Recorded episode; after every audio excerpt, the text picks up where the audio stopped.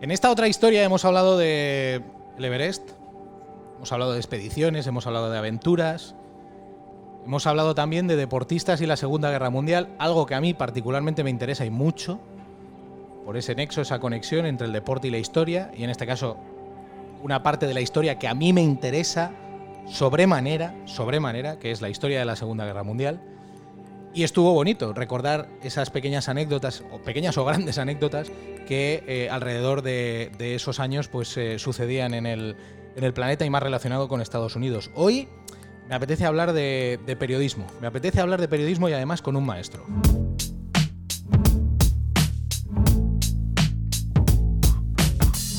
Porque cuando yo era un chaval, hace, hace poco, yo eh, iba al cole y comentaba con mis compañeros del colegio, les decía, oye, ¿escuchasteis anoche a García? ¿Escuchasteis lo que dijo anoche García? Y ellos igual me venían con algo de, que había dicho de la Morena y discutíamos quién lo había enfocado mejor, quién había tenido la entrevista buena, quién había hablado más o menos de una cosa que a nosotros nos apetecía y nos interesaba. Y escuchaba a Agustín Castellote. Agustín, ¿cómo está usted? ¿Qué tal, Héctor? ¿Cómo estás? Pues encantado de saludarte. ¿Cómo te encuentras? Aquí confinados. Confinados. Un poquito menos, pero confinados. Bueno, lo primero, con salud. ¿Todos bien? Sí, todos bien. Afortunadamente, todos bien. Con ganas ya de que, que esto pase. Parece que vamos en la buena dirección. Eh, pero eh, sobre todo me ha quedado muy claro algo eh, que yo, en lo que yo insisto en los últimos tiempos, es qué felices éramos y no lo sabíamos. Es verdad. Es ¿Te das cuenta? Es verdad. Las tonterías esas de ir a tomar una caña, de ir con los amigos a hacer un poquito de deporte, mm. incluso de ir a bañarte a, la playa o a la piscina, no le dábamos ninguna importancia. Y Bueno, de ir a ver a tus familiares. ¿eh? Exacto. A mi madre, que hace dos meses y medio que no, no la veo. Entonces, esas tonterías eh, a las que no damos ningún valor, de pronto se convierten en algo por lo que añoramos ahora y por lo que luchamos y por lo que queremos salir de casa y decir, voy a ver a mi madre, me voy a tomar una caña con este amigo, ¿no? Qué tontería, pero qué pues importante. Y qué importante para mí que estés aquí en esta otra historia, en este humilde podcast. Eh, aquí voy a hablar de muchas cosas. Eh, le he contado a la gente, Agustín, que para mí esto va a ser como, bueno, como ir a andar en bicicleta, eh, como darme una vuelta, como pasarlo bien, como hacer un poquito de ejercicio. Pero yo creo, fíjate, y tenía muchas ganas de hablar contigo y hacerlo además así, ¿eh? que con, luz y taquígrafos, eh, porque creo que a ti y a mí nos pasó algo parecido. Tengo la impresión de que tú te fuiste más o menos por lo mismo que yo me marché. Tengo la impresión, ¿eh? Tengo la impresión. Yo creo que, que, sí, que estoy ante un espejo. Ojalá yo hubiera tenido el éxito que tú tuviste en tu carrera, pero, pero, pero creo que tú te fuiste por lo mismo que yo me marché de la radio. Bueno, yo, yo me fui porque, porque dejé de ser feliz. Es decir, yo, para mí el periodismo lo fue todo. Eh, no es la primera vez que lo digo, ¿no? Yo fui muy feliz con mi periodismo durante muchísimos años, muchísimos años. Antes de la etapa de García, durante la etapa de García y después de la etapa de García. Y, le dedicaba, pues como te habrá pasado a ti, ¿no? Y como le habrá pasado a, muchos periodistas. Mm que le dedicaba todo el día. Eh, mi familia había quedado en un segundo plano, desgraciadamente, ¿no? Pero yo era feliz, era feliz con lo que hacía. Un día me di cuenta que ya no era feliz, que ya sufría. Y, dije, hasta aquí hemos llegado. ¿Qué día te diste cuenta de eso? Bueno, esto no es, es, un proceso. Es decir, no es que hoy te levantes y digas de pronto, oye, me acabo de dar cuenta de que ya no soy feliz. No, no, no. Es un proceso que, que se va generando en el tiempo y un día una cosita, otro día otra cosita, eh, mañana una putadita, con perdón, al mm. día siguiente, esas cosas que antes no te afectaban, ¿sabes? Que antes te reías y decías, va, que pues eh, van llenando un saco y, de pronto dices, joder, ¿qué, culpa tendrá la última gota de que el vaso estuviera lleno, ¿no? Mm. Pero es así. Y, y, bueno, pues te das cuenta cuando, cuando un señor con chaqueta y corbata que, que no ha hecho radio en su vida, pero que le han nombrado director general porque eh, resuelve problemas, es un buen economista y además eh, obedece los intereses de, este o del otro y, no les crea problemas, pues te llama y te dice, oye, ¿sabes qué pasa? Que es que ese periodismo agresivo que tú haces, ese periodismo de denuncia, yo creo que ya ha pasado esa época, ¿no? Que ahora la gente quiere que le cuentes, eh, que le cuente chistes, que se ría, que, que sea otro, otro periodismo y tú le dices, ya, eh, un periodismo poco comprometido, ¿no? Dice, llámalo como quieras. Y ahí dices, me estoy dando cuenta que, voy en dirección contraria. ¿Te pasó, te pasó a ti? ¿Te pasó a ti que en algún momento la gente que tenías alrededor, alguien vino y te dijo, pero no te vas por mi culpa, ¿no? No, pero, pero, pero ellos se dieron cuenta. Es decir, ellos se dieron cuenta. No, no, no, es que no hay una sola culpa. Es decir, es una, eh, es un cúmulo de circunstancias que van, te das cuenta que, ese periodismo hacia dónde camina no es tu periodismo y entonces eh, eh, lo que te decía antes, en un momento determinado dices, joder, si, voy en dirección contraria en la autopista y, me, van a sacudir y, me, van a, me van a pasar por encima. Entonces, o me aparto o me apartan. Y, luchas durante un tiempo y dices, venga, vamos a ver si lo cambiamos, vamos a ver si lo cambiamos. Pero como nadie tiene voluntad de cambiar, pues, pues dices, ¿qué hago aquí? Me siento, sí, puedo resistir. Me siento tan identificado contigo. Es decir, porque yo, yo tuve el mismo sentimiento, más allá, o sea, evidentemente desde otro ángulo completamente distinto, porque yo, eh, ojalá, como he dicho antes, hubiera tenido la carrera que has tenido tú y las experiencias que has tenido tú, pero, pero yo viví ese proceso de la misma manera como has dicho. No es una persona ni es un quién. Son una serie de circunstancias que te llevan a eso. Y no tiene por qué haber culpables en, esto, ¿no? Al final, pues igual el culpable era yo, pero, pero, pero te lleva a esto. Y ahora eres feliz, Agustín, cuando lo dejaste, ¿fuiste feliz? Sí, sí, sí, sí, reconozco. Vamos a ver, porque, porque lo que te decía antes, yo abandoné a mi familia, entre comillas, ¿no? Mm. Abandoné a mi familia por el periodismo. Eh, eh, yo recuerdo cuando mi hijo Sergio nació, pues eh, yo estaba en, la Vuelta Ciclista a España, recuerdo que, en Oviedo me llamaron que nacía ya, que nacía ya, que me volviera, y me volví y llegué cuando ya había nacido. Cuando mi hija Sandra nació, yo estaba en el Mundial de México. Es decir, eh, al final mm, te das cuenta que has sacrificado muchas cosas en tu vida. Pero, pero es lo que te comentaba antes, yo era feliz con lo que hacía y en ningún caso mi mujer, por ejemplo, me dijo, oye, tienes que dejarlo, tienes que, o tienes que, eh, hacerlo de otra manera, ¿no? Porque ella entendía que era mi vida y que, yo disfrutaba mucho con el periodismo. Mm. ¿Marcaba mucho que, que, fueras el sustituto durante tanto tiempo de García?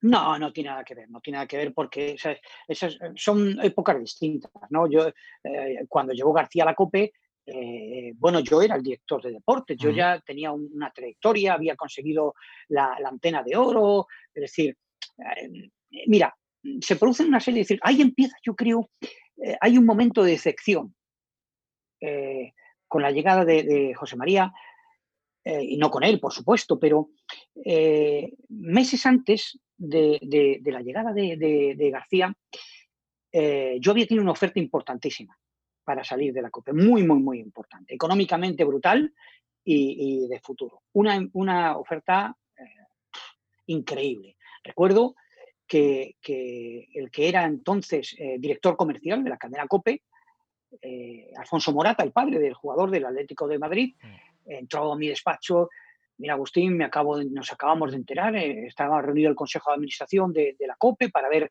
qué iba a pasar en el futuro y nos hemos enterado. Alguien ha dicho que tú tenías una oferta muy importante y que la ibas a aceptar. Y yo dije, bueno, yo no tengo por qué ocultarlo, tampoco tengo por qué decirlo, pero no tengo por qué ocultarlo. Entonces hubo una negociación, bueno, yo eh, lo puedo decir ahora, era la cadena SER. Es decir, la SER eh, apostó muy fuerte por mí para que yo me fuera y todo estaba hecho, prácticamente hecho. Y, y bueno, pues la COPE eh, habló conmigo, te tienes que quedar, no nos puedes hacer esto, eh, etcétera, etcétera. Yo era un pipiolo y bueno, sigo siéndolo. Eh, no digo en cuanto a la edad, digo a lo mejor en cuanto a, esa maldad que hay que tener para tomar una serie de decisiones, ¿no? Y, y, me quedé, me asusté. ¿Por qué te voy a decir? Me asusté y me quedé. Y a los seis meses me llama el director general de la COPE y me dice, oye, mira que, que tenemos un problema muy grave, Encarna está enferma, eh, los eh, ingresos se nos van y, necesitamos fichar a García. Y necesitamos fichar porque es la única persona que puede aguantar esto. Tenemos que tomar una decisión. O lo fichamos a García y, todos, todo el grupo que le acompañaba, ¿no? Antonio Herrero, Luis Herrero, Federico Jiménez Los Santos, etcétera, etcétera. Mm. Y yo me quedé patidifuso y le digo, no es que te diga que no, o sea, es que, entre las cosas porque no puedo decirte que no, pero pero hace seis meses no me dejaste, ¿sí? a mi gran eh, oportunidad en la vida. Era la cadena SER, me lo ofrecía todo. Y, ahora me dices esto, ¿no? Y, ahí tuve un punto de, amargura, de decir, juegan contigo, juegan, pero eh, lo sobrellevé bastante bien porque en eso apostó mucho José María por mí, era mi amigo, nos hicimos muy amigos, eh, me ha tratado siempre con, un respeto y, un cariño enorme y, bueno, lo superé. Lo que pasa es que luego se dan una serie de circunstancias a lo largo de la carrera, termina mi relación con García, eh, cuando estás con él lo tenías todo, porque eh, trabajar con García te da muchas cosas, te da la posibilidad de, de, tener los mejores medios, estar presente en todos los acontecimientos, etcétera, etcétera, etcétera cuando dejas de estar con él, te das cuenta que todo eso se acaba. Es decir, ya no puedes enviar eh, tres enviados especiales a cada, a cada partido, ya no puedes enviar un tío al mundial de, rally, ya no puedes. Y, te quedas un poco huérfano, ¿no? Entonces, en ese instante tú estás acostumbrado a una forma de trabajar e intentas continuar con esa manera. Y la empresa te, dice que no, que ya no se puede así.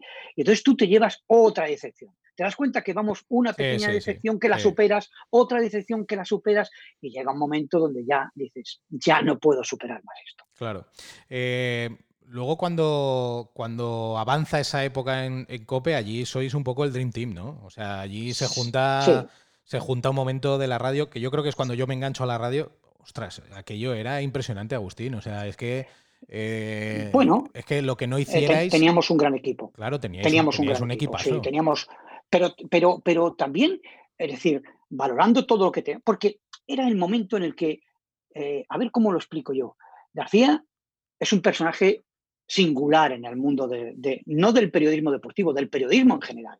Yo creo que, que José María forma parte de la historia del periodismo, ni de la radio ni del periodismo deportivo, del periodismo. Es decir, lo que ha hecho, lo que ha innovado, eh, lo que ha arriesgado, cómo se ha jugado las narices en, momentos determinados, eso nos ha hecho un gran bien mm. al, periodismo deportivo. Nos ha situado de ser eh, la última parte en los periódicos a, en un momento determinado, la portada de los periódicos, a que las radios apuntan. ¿Tú te acuerdas lo que era la Vuelta Ciclista a España con los helicópteros, con las motos, con qué espectáculo? Nunca la Vuelta a España yo creo ninguna gran competición ha tenido eh, el desarrollo, porque además eso incentivaba, incentivaba a la, a la, a la cadena SER, mm. eh, eso hacía que, todo el mundo quisiera competir con los mismos medios. Hubo, hace poco un, hubo hace poco un conexión vintage ¿no? en Teledeporte sobre esto.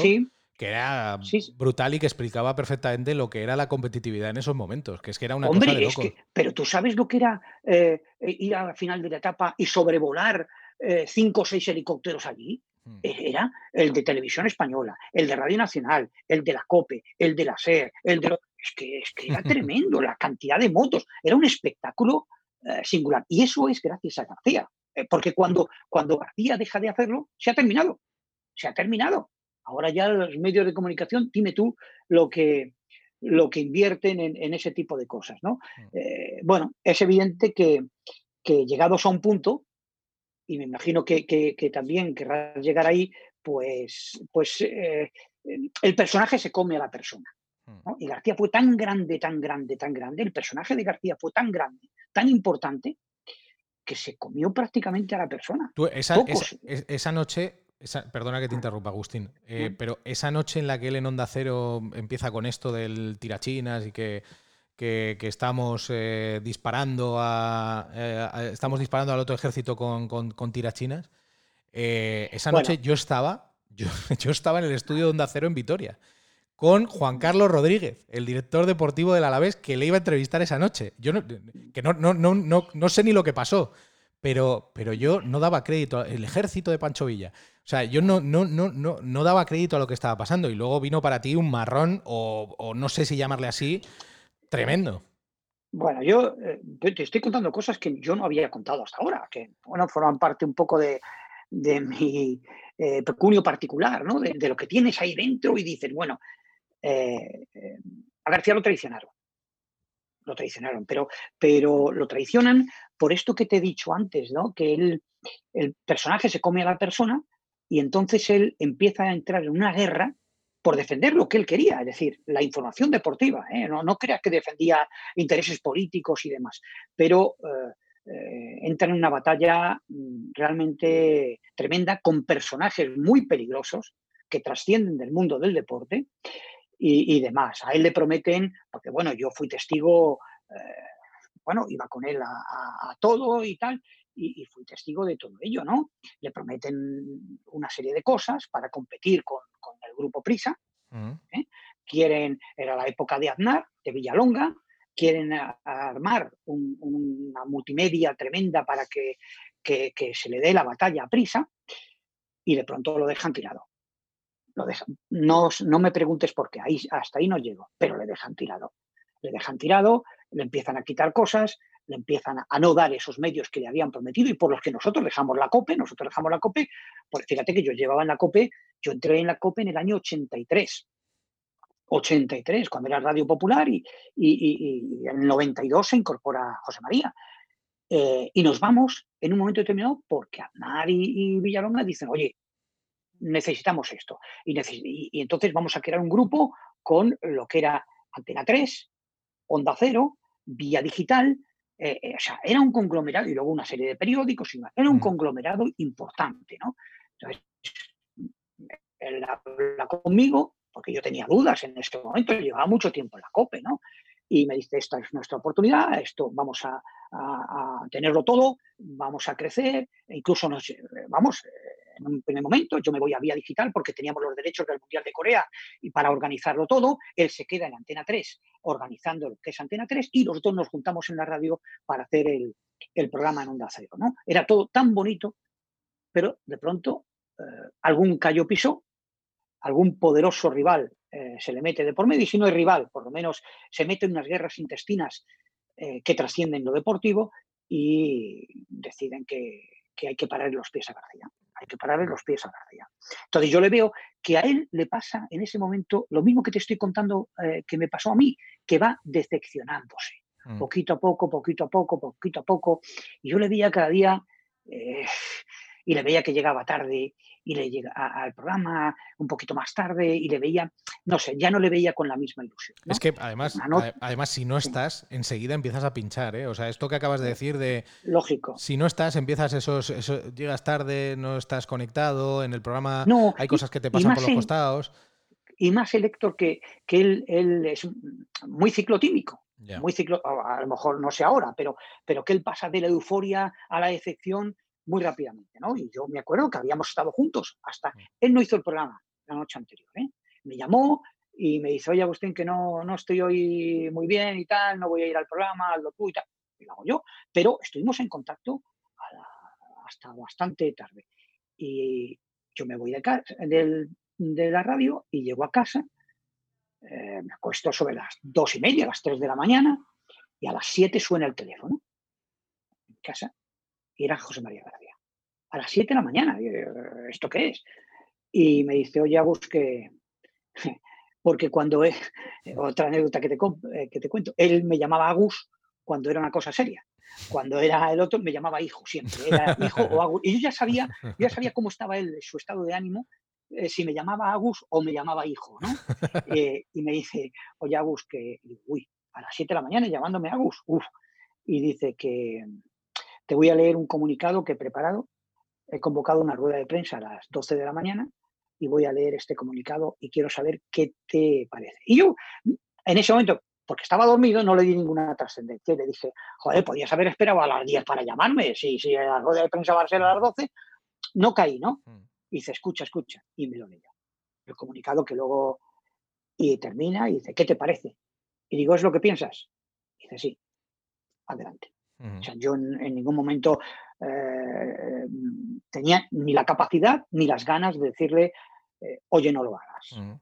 O sea que, o sea que por, por, contextualizar, porque lo he dicho antes cuando empezaba, yo llegaba al cole y yo hablaba de lo que escuchaba en el programa de García o de Agustín o de Ucelay, o, pero otros llegaban al cole y empezaban a hablar de lo que oían en el programa de La Morena. O sea, verse a nivel de audiencia, que ya sabemos lo que es la audiencia, ¿eh? que tú y yo lo hemos padecido, pero, pero verse que la audiencia, eh, que, esto no, ¿no? Este, esto no, no, podía con no, No, no, no, no, tenía, no tuvo nada que ver. No tuvo nada que ver porque él sabe perfectamente, tenía asumido lo que, era, lo que es la audiencia. Y sabe eh, que hoy eh, hay un interés porque tú subas y vas a subir y mm. mañana hay un interés porque tú bajes por las razones X y vas a bajar. Tal cual. Y entonces conoce perfectamente el ejemplo, lo hemos eh, vivido y, todo el mundo lo sabe, incluso mm. los que... Pero si es que el ejemplo más claro lo tienes en, el que hoy sube y que dice, hemos subido no sé cuántos, dentro de dos meses te van a bajar, tres meses te vas a bajar, te van a bajar y te la vas a tener que comer. Claro. Porque además son tan civilinos y tan hábiles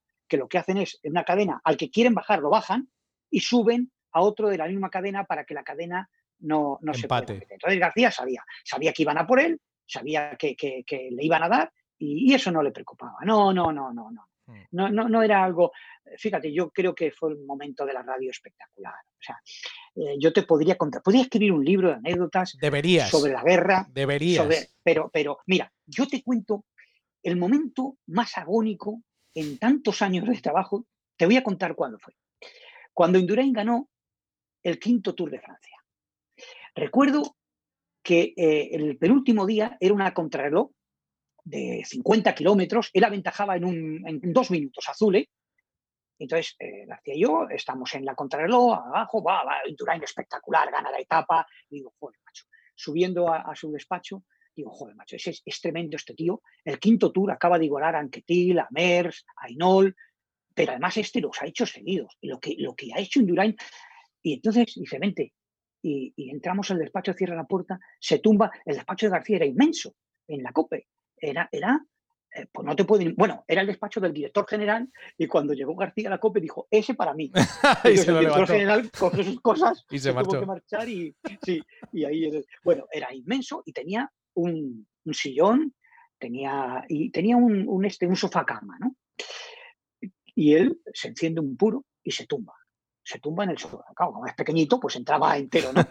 Y se tumba allí. Y yo miraba y diciendo, bueno, ¿yo qué pinto aquí? Este tío se está fumando un puro tumbado aquí y, no hablaba. Y yo tampoco hablaba.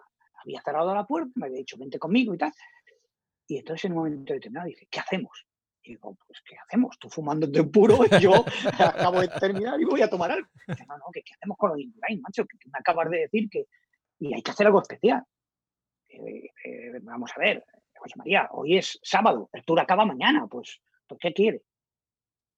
Y dice, tenemos que hacer algo. Digo, ¿qué vas a hacer si no hemos hecho todo? Como no llames al rey, una calada, se levanta y dice, el rey. Y digo, ¿qué dices? dice, el rey. Y me dice, si yo me consigo al rey, ¿tú consigues a Indurain? Digo, no lo sé no tengo, pero, pero estamos a sábado, el tour termina mañana. Y dice, vale, escúchame, vete a París. Y yo, dice, sí, sí, vete a París a conseguir a Indurain, que yo me encargo del rey. Y yo, claro, salgo y digo, o sea que ahora mismo me voy al aeropuerto a coger un avión a París, a comenzar a Indurain. Bueno, digo, esta locura, pero es una locura maravillosa. Y cojo el avión y me voy a París. Y en el avión me encuentro a De Morena, a Pepe Domingo Castaño, al otro, a toda la SER, a toda la SER que iban a hacer un programa especial a las 12 de la noche con Indurain a París. Digo, madre mía, verás, verás. Total, que yo me voy a París, llego a París, la mañana siguiente me presento en el hotel mientras que se corre la etapa y tal, pero ya estaban preparando allí todo, el festejo el domingo por la noche del, del, tour, y me ve José Miguel Echavarri y dice, ¿tú qué haces y no termina la frase. ¿Tú qué haces? Dice, ni, vamos, ni loco, ni loco. Digo, como que no, joder, esta noche a las 12 dice, pero si viene toda la sera a hacer un programa especial con Indurain, que lo único que puedo conseguir es que no haga, no haga entrevista individualizada, que haga una rueda de prensa a las 12 eh, después de la cena y ya está. Pero ni loco se va a ir con vosotros cuando nos hemos comprometido con los otros. la Total, que digo, pues y a todo esto me llama García y dice, casi tengo al rey. Y yo, ¿y cómo le digo yo? Y pues yo no tengo Indurain. total, que, total, que voy a ver a, eh, termina el este, el tour y no sé qué, y voy a ver a Miguel. Miguel, Miguel, macho, que tengo un problema. Dice, ¿cuál? Y digo, este. Dice, pero no puedo, me matan los de la SER. Mira, todos los que han venido ya me han dicho que, no, ¿cómo voy a, vamos a estar cenando y ¿cómo me voy a ir con vosotros y le voy a dejar tirado allí? Miguel, es que va a estar el rey. Y se me queda parado y no jodas. Digo, sí.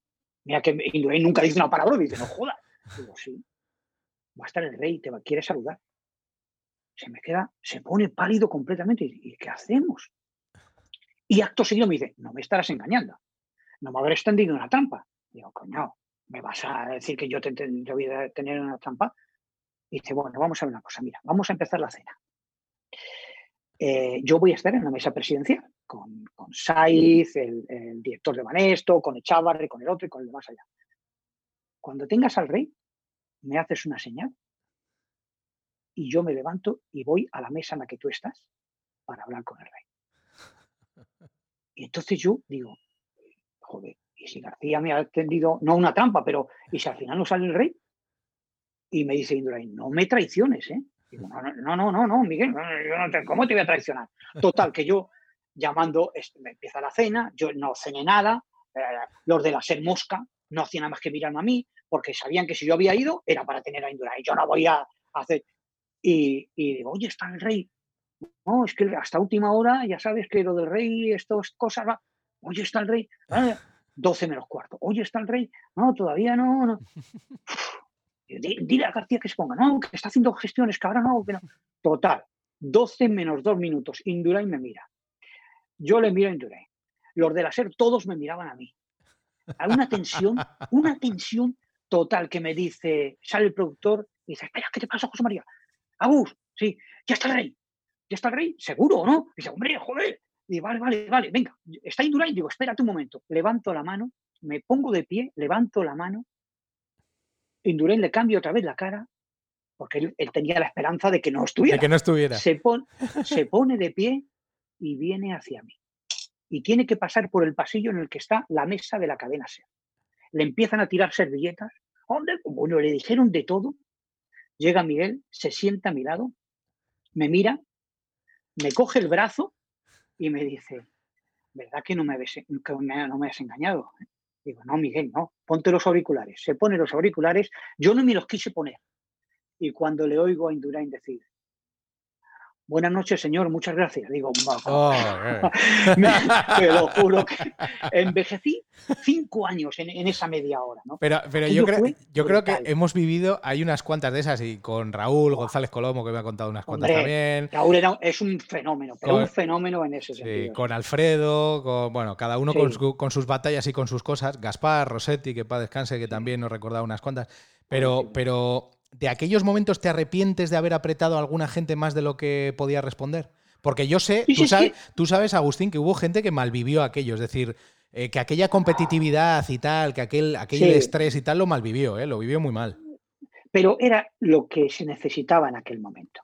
Yo sé que hubo gente que lo pasó mal. No estaban, no estaban preparados para aquello, ¿no? No estaban preparados. No, no, no, no, no, Bueno, te cuento, una cosa parecida a lo de Indurain me pasó con la final de la Copa de Europa entre el Real Madrid y el Valencia en París, en Saint-Denis. Igual. O sea, horas antes me dice, ¿por qué no te vas a París y, y, coges a los dos presidentes y los tienes por la noche? Los presidentes eran eh, ¿cómo se llamaba? El, que fue delegado de la selección española. Eh, no recuerdo. Sí, sí, eh, me viene Ortiz a la cabeza, pero no es Ortiz, sí, sí. Sí, sí, sé, quién dice, sé quién dices, que fue delegado y que hubo, sí, los chistes que hubo con él después del Mundial, sí, recuerdo. Lo recordaré, lo recordaré. Mm. y, era y Lorenzo San. Mm. Y Lorenzo San. Entonces, yo voy y con el, hombre este del Valencia, no, ningún problema, yo tenía, bueno, una, una buena... Pedro Cortés. Cortés. Pedro Cortés. Cortés y, ya tenía buena relación. Y digo, oye, Pedro, que eh, esta noche a las 12 en punto está. Ah, sí, había quedado con la SER, pero bueno, eh, entro con ellos a las 12 y cuarto y con vosotros estoy de 12 a 12 y cuarto. Vale, le digo a Lorenzo San y me dice, he quedado con la SER. Tengo que ir a su estudio. digo, ah, pero su estudio está enfrente del mío, estábamos en un hotel. Estate con nosotros hasta las 12 y cuarto y tal. 12 y 10. ¿Me das tu palabra de honor? Te doy mi palabra de honor. Y los encierro. Cierro la puerta de mi habitación y meto a los dos. Y los tenemos allí en directo y le digo, a las 12 y 10 me los sueltas, ¿eh? Sí, sí, sí, no, no te preocupes que a las 12 y 10, 12 y 10. Y García seguía. Yo creo que no había ni empezado la entrevista. Empiezan los de la SER a porrear la puerta de mi habitación, a gritar. y a mí no me decían nada, a Lorenzo San, empiezan a insultarle. Traidor, unos gritos, y Lorenzo me dice, me voy. Que no espera Lorenzo. Bueno, hay una escena que eh, eh, Cortés puede testificar.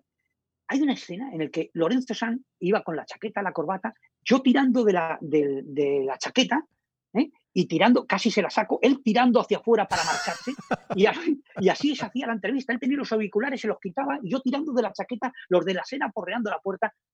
A ver, a lo mejor dices, hubo gente efectivamente que sufrió por mm, aquello, mm. pero fue muy bonito. Es que era, incluso yo creo que ahora José Ramón, eh, eh, José Ramón de la Moneda echa de menos aquello. Sí, yo echa de menos. Porque dentro, de, dentro de, lo que es que lo pasas mal y es una pelea, era un periodismo. Pero, pero, es que yo creo que yo creo que José Ramón está hecho para eso. Es decir, él, eso él disfrutaba mucho con esa competitividad y con esa artimaña, con ese tal, con ese. Mm. Porque unas veces les tocaba ganar y otras veces les tocaba perder. Al principio perdían más y luego empezaron a ganar otras.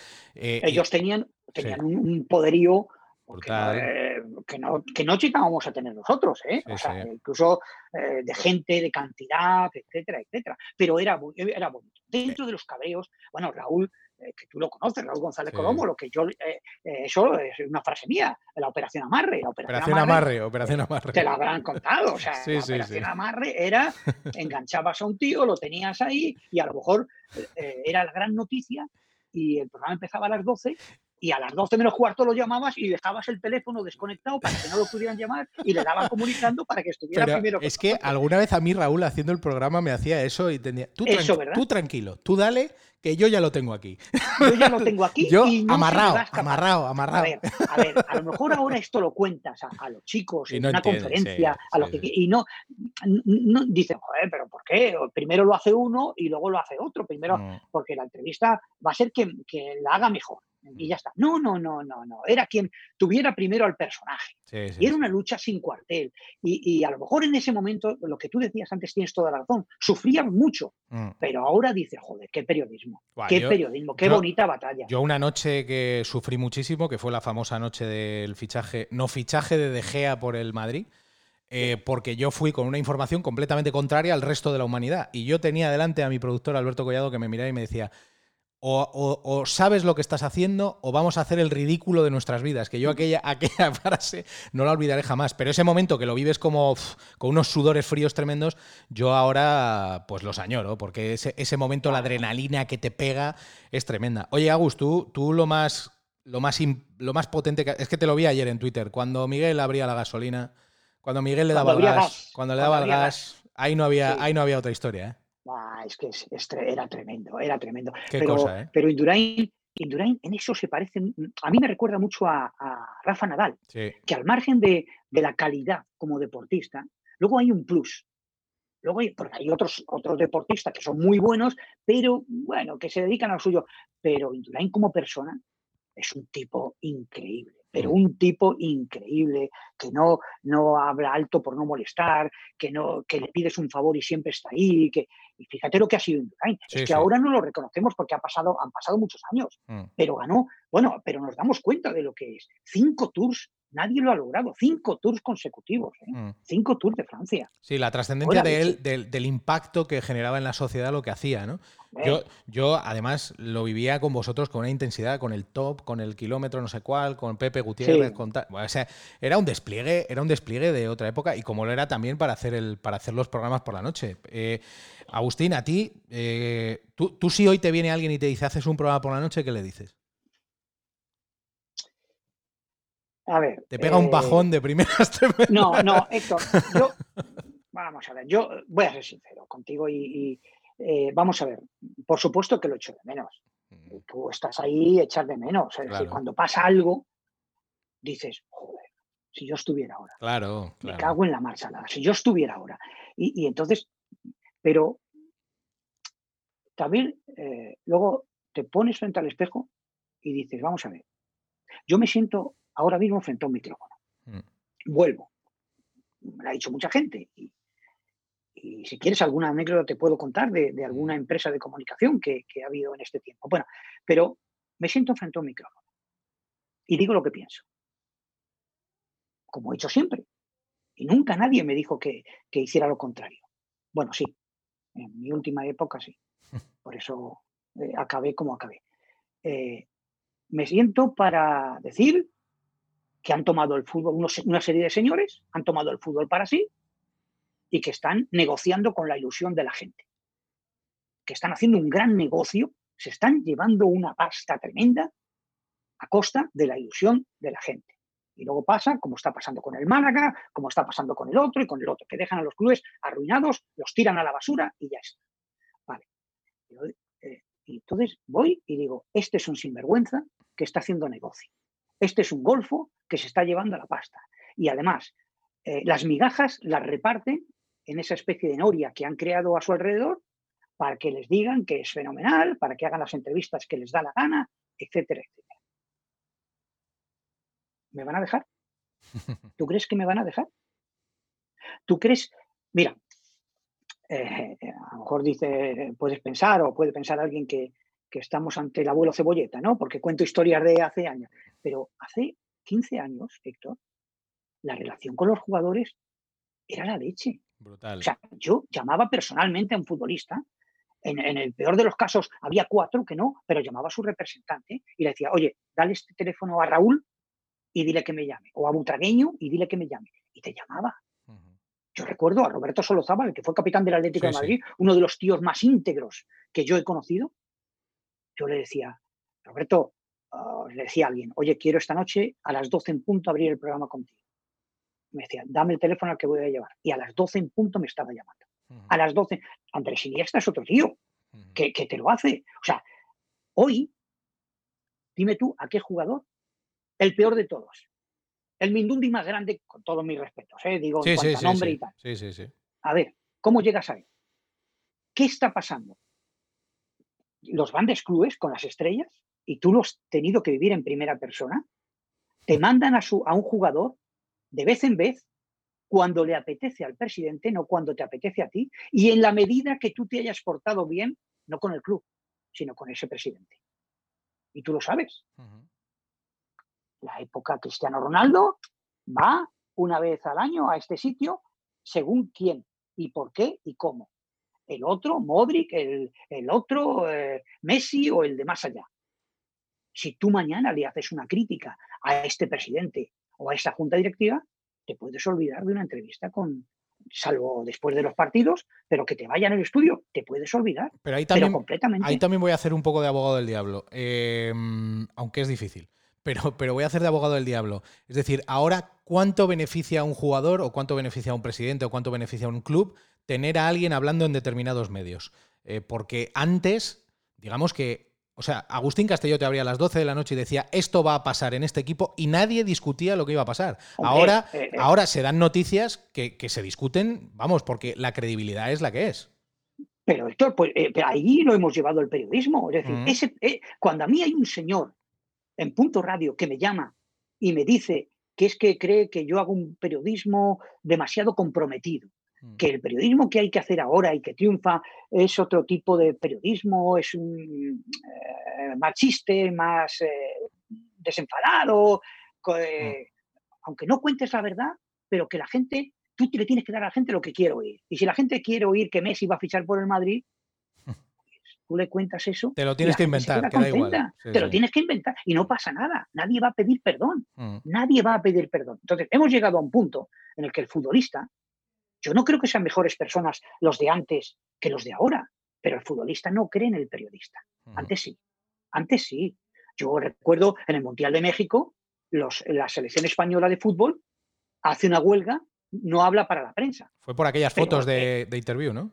Eso es, pero Quique se tiene, el hoy entrenador del Barcelona, se, veía se venía conmigo a mi habitación para por la línea hablar con su familia y que no le costara dinero. Es decir, que teníamos un grado de amistad, pero hasta hace bien poco. Yo cuando el Barcelona gana la Copa, la Champions, yo le digo a Iniesta, oye Andrés, mm, eh, métete con mi teléfono en el autocar, mm. desde el campo hasta el hotel, y me vas contando cómo... Y Andrés coge el teléfono, Andrés que es un pedazo de pan, y se mete en el, teléfono y me va contando y va entrando desde...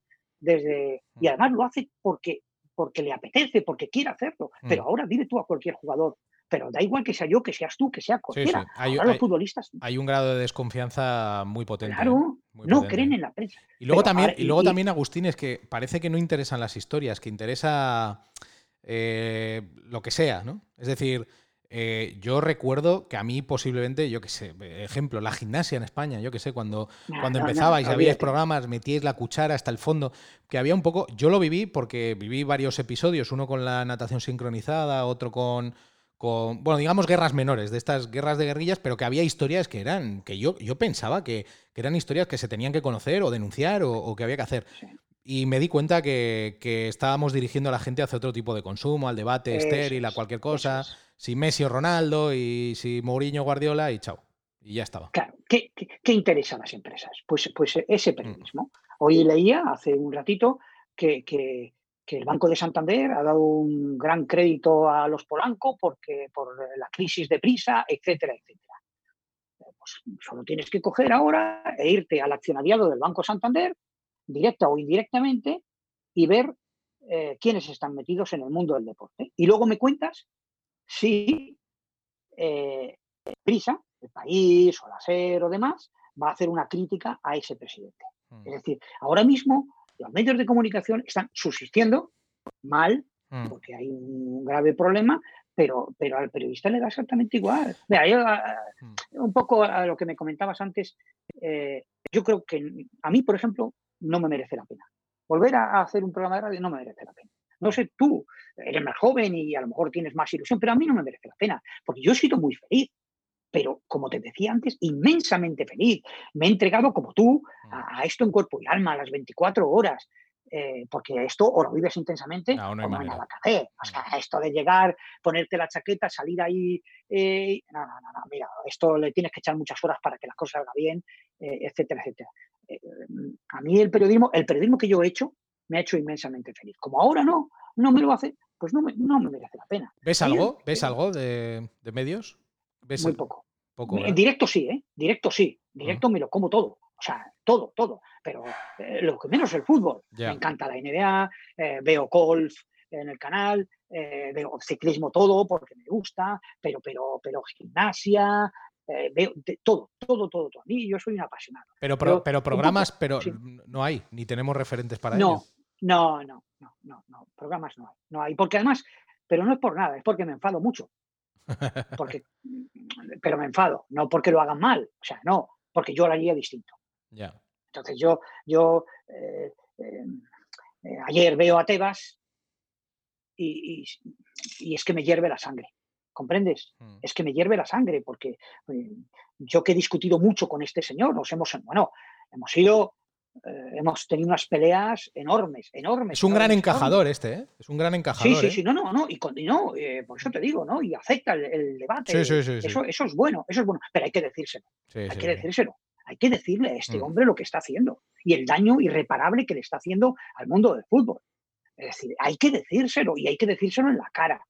Y, como a él, al otro y al otro y al otro y al otro. Y hay que tener un par de narices por no decir otra cosa, para coger a Florentino Pérez y decirle cuatro cosas. Hmm. Pero a Florentino Pérez, al del Barça, al del Atlético de Madrid, al, tipo este del Valencia que está haciendo una sangría tremenda, al otro, al otro y al de más allá. Hmm. Porque al final se han convertido en, grandes caciques, grandes hmm. caciques que se están beneficiando del fútbol para, para sus negocios, para su lucimiento personal, etcétera, etcétera. Y a eso hemos llegado. Mm, sí. Eh, llevamos 45 minutos, se me está haciendo corto. Pero, pero, pero por ir terminando y cosas que quiero, que quiero preguntarte que me parecen súper divertidas. Yo, de verdad, yo le tengo que explicar a algunos, algunos alumnos cuando yo he estado dando clase en algún máster o en alguna charla, yo le decía, vosotros no sabéis lo que era esto. O sea, eh, los debates de todo empezaban en la radio. Empezaban en la radio y los debates que veías al día siguiente y las noticias que veías al día siguiente se originaban en la radio. Los periódicos. Sí, las noticias. Sí, sí, las noticias. es que, eh, todos los periódicos, yo te digo, todos los periódicos estaban enchufados a las 12 para ver qué. ¿Con qué, se abría el programa? Claro, claro, claro, porque era la noticia, ¿comprendes? Ahora no. Y era, y era un referente y, era una manera de hacer un estilo y, algo que, que marcó absolutamente época. Como tú que marcaste que marcaste época haciendo el programa y lo que has hecho, hasta que has querido hacerlo, que es lo mejor de todo, ¿eh? decir, bueno, hasta aquí. Pero cuéntame, me has contado un par de anécdotas buenísimas, pero, pero, me tienes que contar alguna más. me tienes que contar alguna más, porque tú has estado, has estado en Juegos Olímpicos, has estado en Mundiales, has estado en Europeos, has estado he tenido en esa suerte, todo. Yo igual, yo digo lo mismo, ¿eh? gracias a la radio y en mi caso gracias a Onda Cero, he tenido la suerte de ver los mejores eventos del mundo, para mí, por ejemplo, los Juegos Olímpicos, que son lo más grande que hay. Eh, a mí, Alberta Arranz, me decía, yo me fui al Mundial de eh, Sudáfrica. Monstruo. Albert, Albert Arranz estuvo conmigo en, varios juegos. Creo que estuvo en Barcelona y sobre todo en Sydney. En Sydney. Sydney eh, lo vivimos de una manera, porque fue duro, fue muy duro, muy duro. Y tuvimos un equipo extraordinario, extraordinario, extraordinario. Pues Albert me decía, me decía, yo estaba en el Mundial 2010 y Albert, que le, le considero uno de mis maestros, me dice pero hasta que no llegues a unos Juegos Olímpicos no vas a saber lo que es esto. Y yo dije, bueno, tampoco será para tanto.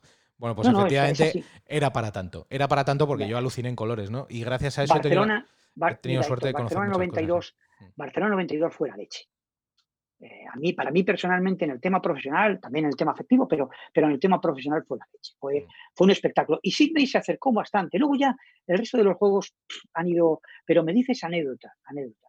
Mira, yo eh, he contado varias simpáticas, a, ver, en la distancia se hacen más simpáticas, mm. pero para mí la anécdota más grande, eh, el momento más duro que yo he vivido en la radio, es que lo tengo grabado a fuego. Es que eso aún me pasa hoy y, todavía se me cae en algún lagrimón.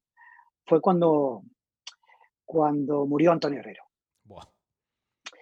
Eh, es, que, es que esto lo he contado pocas veces, pero Mira, estaba haciendo el programa yo, era un sábado. Era el 2 de mayo de 1998. Y estaba haciendo el programa el sábado por la tarde, serían como las como las seis y cuarto, seis y media de la tarde. Y entonces estábamos ahí, bueno, distendidos y tal. Y de pronto uno de los productores, Julio Merino, me viene y me dice, oye, que te llama Jesús Gil que te pongas que es importante. Eh, dile a, Gil que luego le llamo. Cuando acabe el programa, que ahora no puedo, que estoy. No, que es importante. No, no, dile que, luego le llamo, que luego le llamo. y así se quedó. Yo sigo haciendo el programa. Y diez minutos más tarde vino otra vez Julio Merino con un papel que todavía conservo por ahí, escrito a bolígrafo, que ponía: No te asustes, Agustín. Se ha muerto Antonio Herrero. No digas nada porque todavía no lo conoce su familia. Nunca me ha temblado la voz. Nunca en la radio. Yo en eso he sido ese día. Eh, es que fue terrible, es que fue terrible, no te puedes imaginar. Los compañeros llorando y yo tenía que hacer el programa. Y les pedí por favor que hicieran algo y me dijeron, aguanta, aguanta media hora que estamos preparando un especial informativo sobre Antonio, pero necesitamos media hora hasta que se lo comuniquen a, su familia, no podemos dar la noticia. Y en el momento que eso, pero nos tienes que aguantar esa media hora o una hora o hora y media, yo no sé el tiempo que pasó, pero, mm. pero fue lo peor, lo peor de mi vida. El 2 de mayo de 1998. Y ese papel, fíjate, de haber sabido que, que esto lo hubiera traído porque es ha escrito a, a mano, no te asustes, Agustín, se ha muerto Antonio Herrero. Increíble, ¿eh? increíble. Pues y, yo leyendo y a la vez hablando. Así me llevas a otro momento muy duro que fue la muerte de Juan Antonio Cebrián. Que, que haciendo la Rosa de los Vientos, yo recuerdo cómo llegaban sus compañeros y él no, llegó. Y nosotros estábamos eh, con Ares, con Tabuada, estaba, estábamos haciendo el Radio Estadio y, mientras se estaba haciendo aquella, la digestión de aquello, ¿no? Pero, pero es verdad, ¿eh? son momentos increíbles. Al final, fíjate, ¿eh? siempre vamos a los momentos personales en los que nos hemos marcado, nos hemos marcado ahí a fuego, ¿eh? Es verdad, porque sabes qué pasa, que al final la gente, cualquiera que nos pueda estar viendo o escuchando ahora mismo, pues pues se queda más con la anécdota y con, el tema mm. personal, que, ¿y qué me cuenta este tío? De, que el periodismo está mal o el periodismo, ya sabré yo si el periodismo está bien o está mal, o si me gusta o si me deja de gustar. Eh, no deja de ser la opinión de, este tío, como puede tener el otro, el otro y el más allá. ¿no? Y se queda, y yo creo que lo que vale son estos, las cuestiones personales y, y, bueno, las experiencias que has tenido en, que a mí me gusta trasladarla a los, a los alumnos y a, cuando voy a dar una conferencia. No me ha gustado la, Tú decías antes que, has estado con, alumnos. A mí no he tenido alguna oportunidad, pero, pero no me ha gustado porque ¿qué quieres que le diga yo al alumno? ¿Qué quieres que vaya yo y me ponga frente a los alumnos y le diga, esto es una mierda? estáis, estáis abocados a, sucumbir ante, ante este periodismo y ante los que mandan en el periodismo, que desgraciadamente no son periodistas. Y es que el problema de todo esto es que si los, los directores generales y tal eh, fueran periodistas y supieran de qué va esto y tuvieran en carne eh, eh, marcado la huella de, de, todo lo que hemos pasado, pues sería otra historia. Pero son economistas, son abogados y son gente que de periodismo no, no le sabes, no le sabes. Agustín, me ha hecho mucha ilusión hablar contigo. A mí también, a mí también que te acordaras. No, hombre. te acordaras de mí. ¿Cómo no me voy a acordar? Si, si, a mí la sintonía de García no es solo la sintonía de García, es la sintonía de muchos que hacíais aquella radio. Y, la sintonía de después, de cuando has hecho radio tú, que has hecho radio muy buena, de mucha calidad y siempre has sido un referente. Y, me apetecía, me apetecía hablar contigo y me apetecía recordar esos tiempos y me apetecía también que gente que pasa por un formato que es este, el podcast, que es diferente, eh, pues pueda viajar a otra, a otra época. Yo a este podcast le llamo otra historia. A veces hablamos de otras cosas, de otros momentos, de otros viajes, un poco, eh, pues como hemos hablado de aventura o de, o de, la Segunda Guerra Mundial, pero y relacionada con el deporte. Pero yo creo que la historia de la radio es algo que va directamente entroncada a los momentos más brillantes del deporte español.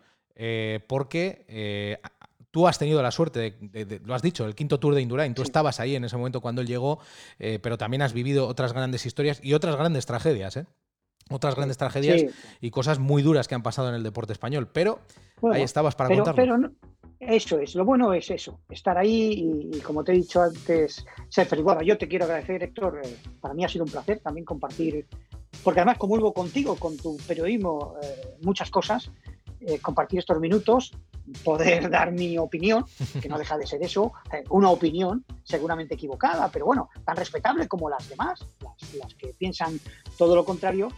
Y bueno, pues, pues eh, eh, esta es la vida. Y ahora que estamos pasando estos momentos del coronavirus y tanta gente se ha quedado, tanta gente inocente se ha quedado en el, en el camino, pues no está mal echar un vistazo atrás y, y decir que la vida merece la pena y el periodismo también, aunque a veces nos duela tanto. Claro que sí. Agustín, maestro, muchas gracias. ¿eh? A ti, esto.